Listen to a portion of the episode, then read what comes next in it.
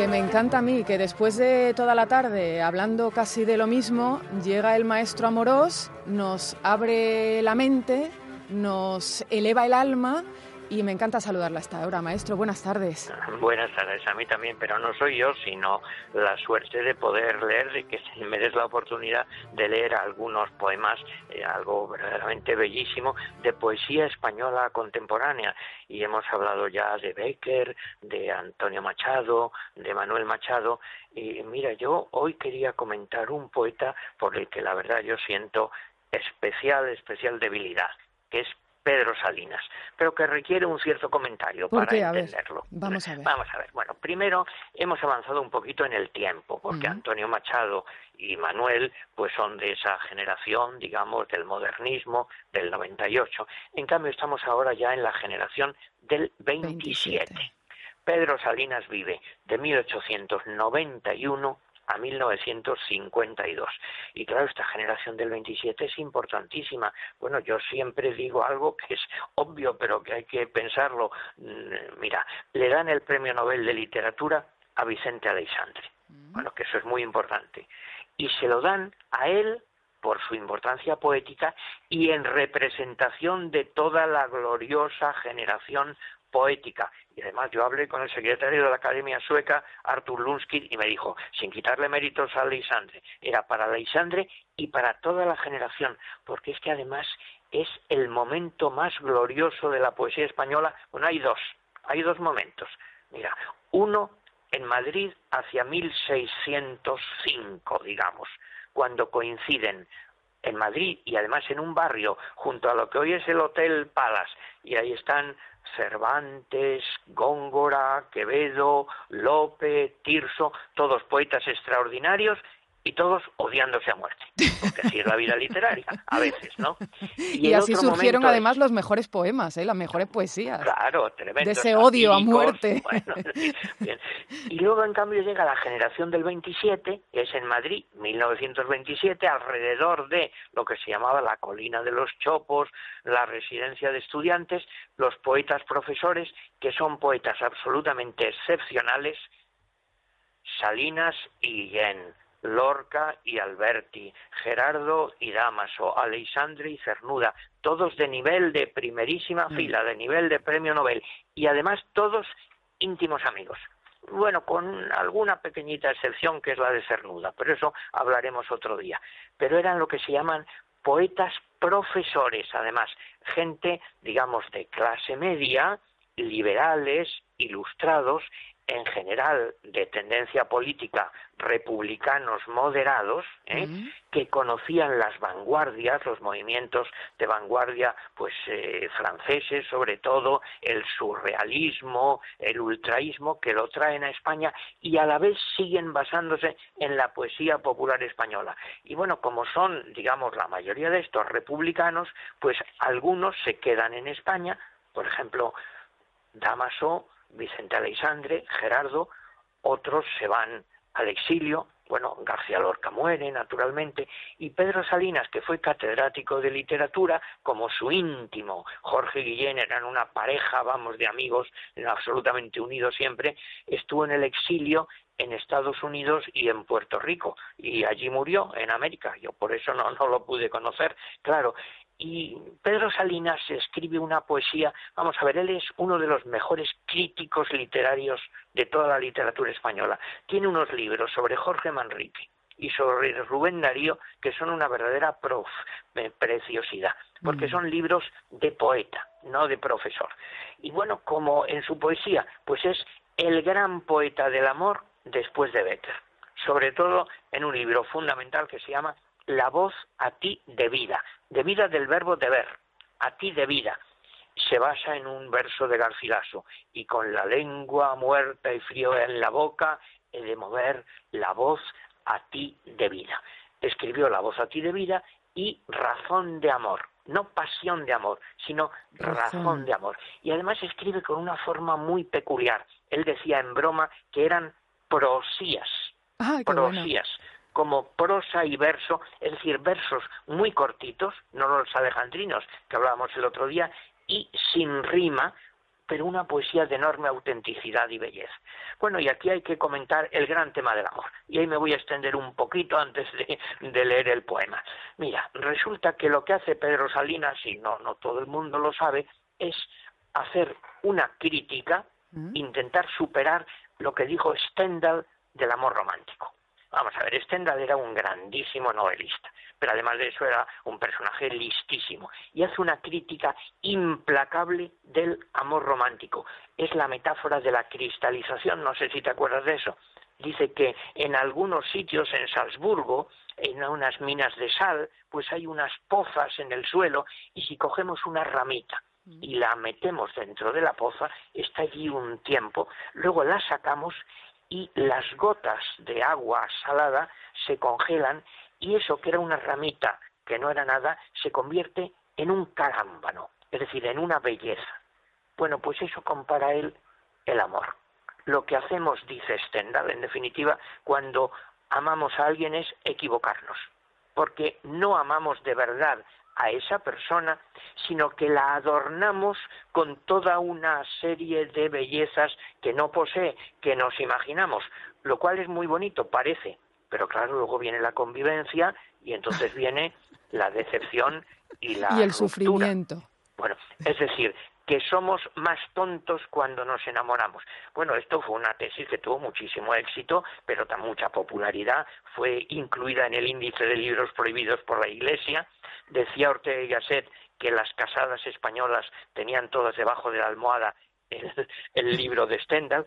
Bueno, pues llega Pedro Salinas después y hace una crítica diciendo que no es así exactamente que no es que nos inventemos una persona amada, uso el femenino porque es masculino, pero vale lo mismo si fuera una poetisa hablando del, del hombre al que ama. No, sino lo que pasa es que el poeta no es que sea ciego, esa idea del amor ciego, sino al revés, que es más lúcido que nadie porque ve no sólo lo que la persona amada tiene en estos momentos, sino sus posibilidades futuras. Fíjate eso, qué interesantísimo que es. Y qué profundo. Bueno, que ve las posibilidades a las que ella o él puede llegar. Claro, puede llegar primero si ella quiere, si se niega no, haciendo un esfuerzo. Y por eso recurre a una metáfora local, poniéndose en las puntas de los pies para llegar de ti a ti misma. Y aquí juega lingüísticamente con una cosa muy, muy curiosa. Eh, cuando habla, quiero sacar de ti tu mejor tú. Fíjate todas las tes. De ti tu mejor tú. ¿Qué quiere decir eso? Que dentro de nosotros hay muchos yo Claro, la psicología contemporánea lo, dice claramente que no somos un bloque mm, de granito siempre igual. Hay muchas posibilidades dentro de nosotros. Pues bien, lo que hace el amor es descubrir la mejor posibilidad. Y entonces la amada insisto, en el caso de Salinas, lo que ha de hacer es dejarse llevar por él, buscarlo, ir hacia lo alto, ponerse de pie y ascender de ti a ti misma. Tu mejor tú de ti a ti misma. Pero claro, eso es un movimiento recíproco, porque ella lo hace también con él, en el caso ideal, que todo vaya bien. Con lo cual, en el amor se descubren dos seres que gracias al amor los dos han ascendido a lo mejor que pueden llegar a ser. Y el diálogo ya nos establece en el suelo, como ahora estamos los dos, enamorados, sino en un cielo más alto. Bueno, como ves, es una cosa conceptuosa, si queremos, pero muy, muy hermosa. Bueno, si quieres, vamos a escuchar con la música de Eric este poema que se llama Perdóname por ir así buscándote. Lo escuchamos.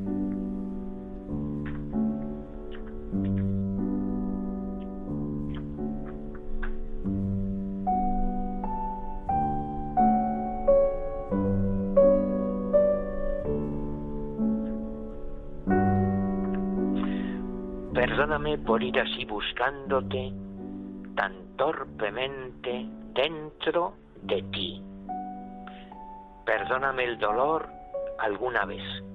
Es que quiero sacar de ti tu mejor tú. ese que no te viste y que yo veo, nadador por tu fondo, preciosísimo.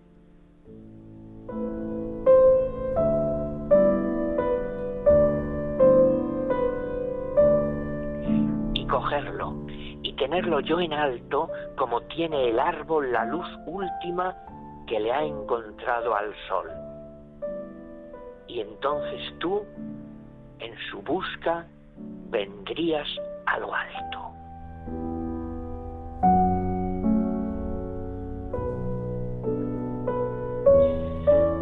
Para llegar a él, subida sobre ti como te quiero, tocando ya tan solo a tu pasado con las puntas rosadas de tus pies, en tensión todo el cuerpo, ya ascendiendo de ti a ti misma.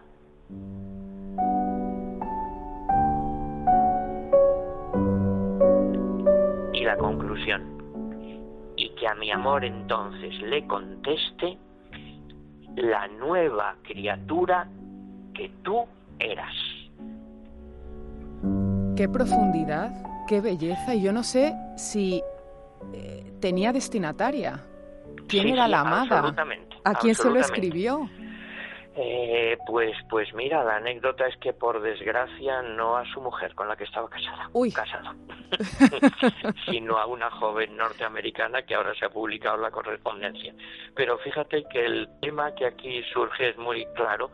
Decía Stendhal que lo que hace falta para que surja la cristalización es que haya un ambiente propicio, que haya un obstáculo y que claro, ese obstáculo de ahí nace pues la coquetería femenina y eso lo toma Proust, por ejemplo, en Un amor de Swan y cuenta que él está todas las tardes, todas las noches, pues viendo a una chica en las tertulias y bueno, pues no le hace caso, pero un día ella falta.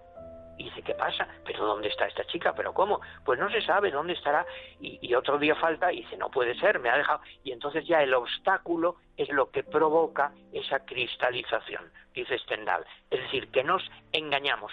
Y entonces Salinas dice, no, no nos engañamos somos más lúcidos, no somos más tontos cuando nos enamoramos, sino al revés, más inteligentes, porque vemos no solo el presente de la mujer amada o del hombre amado, sino el futuro, las posibilidades futuras pero reales que existen. Con lo cual, ves, es una idea bien bonita. Bueno, y una idea muy optimista y muy vital. Eh, pues sí, absolutamente. El, es que Pedro Salinas canta el amor feliz. Eh, mira, ya más brevemente, pero te comento, vamos a escuchar otro poema donde sería como la conclusión de esto. ¿Y qué pasaría después? Si se ha producido ese fenómeno mutuo tan bonito, tan hermoso. Bueno, resulta que entonces el enamorado o la enamorada tiene una vida doble porque vive, voz activa, mm. y a la vez se siente vivido, claro, y que entonces dice, cuando me miro en un espejo, un juego eh, fónico, espejos, espías, esp, esp, el espejo me dice, estoy aquí delante de ti, ahí estás, no, no, que va, estoy aquí y a la vez estoy en otro sitio, porque hay otra persona que está viviendo por mí, y cuando me dicen, es que tú lo que estás es negándote al amor, no es verdad. La verdad transvisible, más allá de lo visible, es que hay otro ser que está mirando el mundo y yo miro un mundo doble, el mío y el suyo, que estoy a la vez diciendo cosas aquí y allí, que la vida entonces no es algo quieto, sino es un transporte, porque yo tengo mis actos y los que ella hace, que ella vive doble suya y mía. Y por eso al final podré recordar también cosas que yo no he visto, algo muy hermoso. Podré recordar estrellas que no vi, pero que ella miraba. Y todo enajenado, fíjate que la palabra enajenado parece fea, triste, eh, lejos de mí. No, no, aquí es feliz. Enajenado quiere decir que he roto mis límites, mis murallas, que soy doble, que podré al final morirme en la conciencia de que no era solo mi vivir, sino el nuestro. Y así, una vez más, el amor vence a la muerte. ¿Te parece que escuchemos este poema de Pedro Salinas con la música de Satí? Estoy con el reclinatorio preparado, maestro.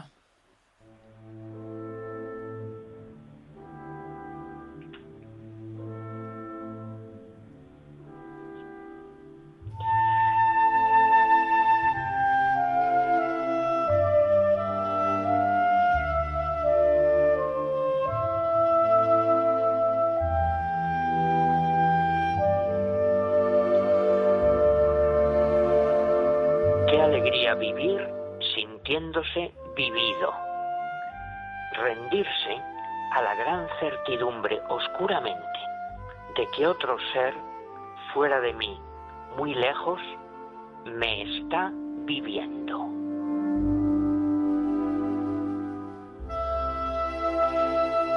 Que cuando los espejos, los espías, azogues, almas cortas aseguran que estoy aquí yo, inmóvil, con los ojos cerrados y los labios, negándome al amor de la luz, de la flor y de los nombres, la verdad transvisible es que camino sin mis pasos con otros allá lejos y allí estoy besando flores, luces, hablo, que hay otro ser por el que miro el mundo porque me está queriendo con sus ojos, que hay otra voz con la que digo cosas no sospechadas por mi gran silencio, y es que también me quiere con su voz.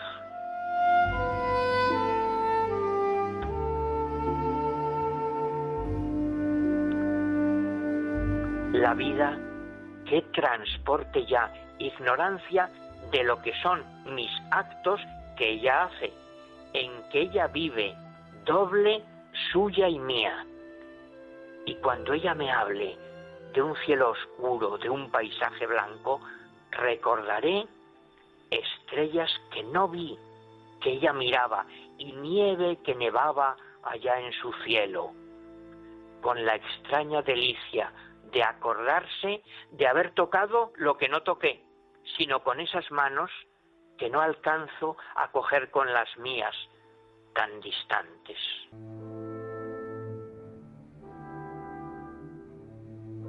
Y todo enajenado podrá el cuerpo descansar, quieto, muerto ya, morirse en la alta confianza de que este vivir mío no era sólo mi vivir, era el nuestro, y que me vive otro ser por detrás de la no muerte.